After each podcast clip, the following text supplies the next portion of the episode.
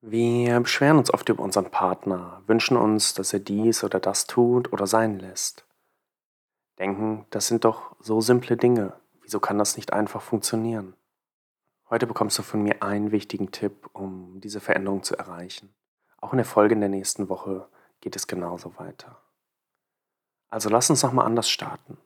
Hi zusammen, willkommen zum 5-Minuten-Podcast. Schön, dass du wieder eingeschaltet hast. Herzlich willkommen. Auf diesem Kanal bekommst du alle Tipps und Tricks mit, Strategien und Methoden rund um deine Ehe. Wie du deine Ehe aus einer tiefen Krise retten kannst oder einfach nur deinen Alltag verbesserst. Viel Spaß mit dieser Folge. Um das Thema anzugehen, möchte ich dir eine Frage stellen. Wen bewunderst du? Wer sind die Menschen, zu denen du aufschaust, die überlegst, du möchtest so sein wie sie? oder deren Charaktereigenschaften du bewunderst. Egal, ob sie besonders sportlich sind, ihre Kinder toll erzielen oder ob es einfach jemand ist, in dessen Gesellschaft du dich sehr wohl fühlst. Vielleicht ist es jemand, der in Krisensituationen immer gelassen bleibt, die Welt liebevoll und mitfühlend betrachtet oder einfach sein Leben wirklich toll managt. Und wenn du diese Bewunderung empfindest, die Person als Vorbild, Mentor oder ja auch nur als Inspiration siehst und dir manchmal insgeheim wünscht, auch so zu sein, dann kann es sein, dass ihr ins Gespräch kommt und du auf eine ehrliche Art und Weise fragst, wie diese Person das macht. Und du dir diesen Tipp zu Herzen nimmst. Oder es beobachtest, dir etwas abschaust, selbst für dich ausprobierst und mit der Zeit vielleicht diese Eigenschaft selber entwickelst. Und jetzt lass uns das Ganze auf deine Ehe übertragen. Wir neigen oft dazu, von unserem Partner etwas zu verlangen, am Anfang bitten wir noch darum, aber später kann es auch in Sätzen wie immer sage ich dir das Gleiche, nie machst du das so und so weiter enden. Und das ist nicht gut für unsere Beziehung. Für die unter uns, die Kinder haben oder auch mal an ihre eigene Kindheit zurückdenken. Haben wir gehört, wenn unsere Eltern etwas gesagt haben oder ermahnt haben? Tun deine Kinder das mit Begeisterung? Wenn das schon als Kind so war, wieso sollte das als Erwachsener jetzt anders sein? Es geht so viel einfacher und da kommen jetzt die Menschen ins Spiel, die wir bewundern. Vielleicht gab es auch in deiner Kindheit eine Person, zu der du aufgeschaut hast. Vielleicht ein Elternteil, jemand Cooles aus der Klasse oder ein Jugendleiter oder so. Und dann hast du automatisch angefangen zu imitieren. In der Psychologie heißt dieser Prozess Lernen am Modell. Der wurde erst vor wenigen Jahren von Bandura sehr ausführlich beschrieben. Babys tun das auch, machen nach, was vorgelebt wird.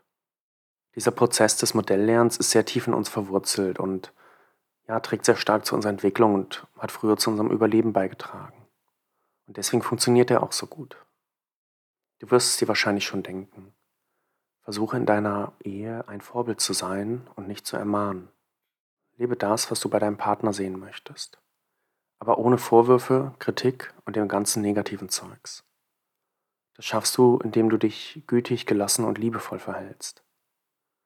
Tue das, was du möchtest, nicht weil du denkst, es muss so sein, sondern weil du es willst, weil du für dich erkannt hast, dass es für dich wichtig ist.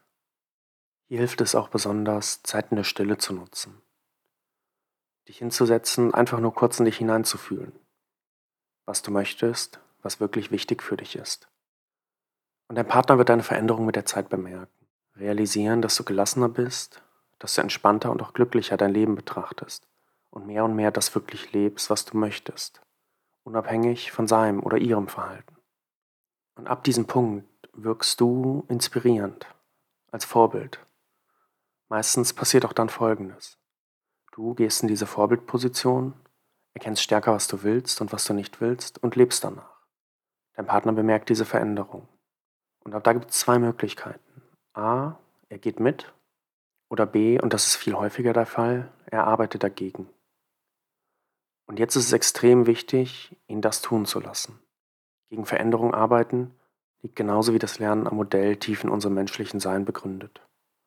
Und das kannst du nur durch Bewusstsein auflösen.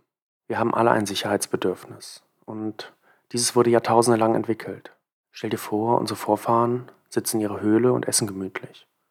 Und jetzt verändert sich etwas. Am Nachthimmel ziehen Wolken auf, ein unbekanntes Geräusch oder ein Schatten am Eingang.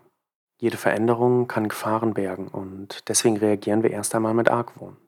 Deswegen hilft es, deinem Partner erstmal diesen Argwohn zu lassen, ihm oder ihr liebevoll zu begegnen, bis sie oder er merkt, dass die Veränderung, die bei dir stattfindet, nichts Negatives ist.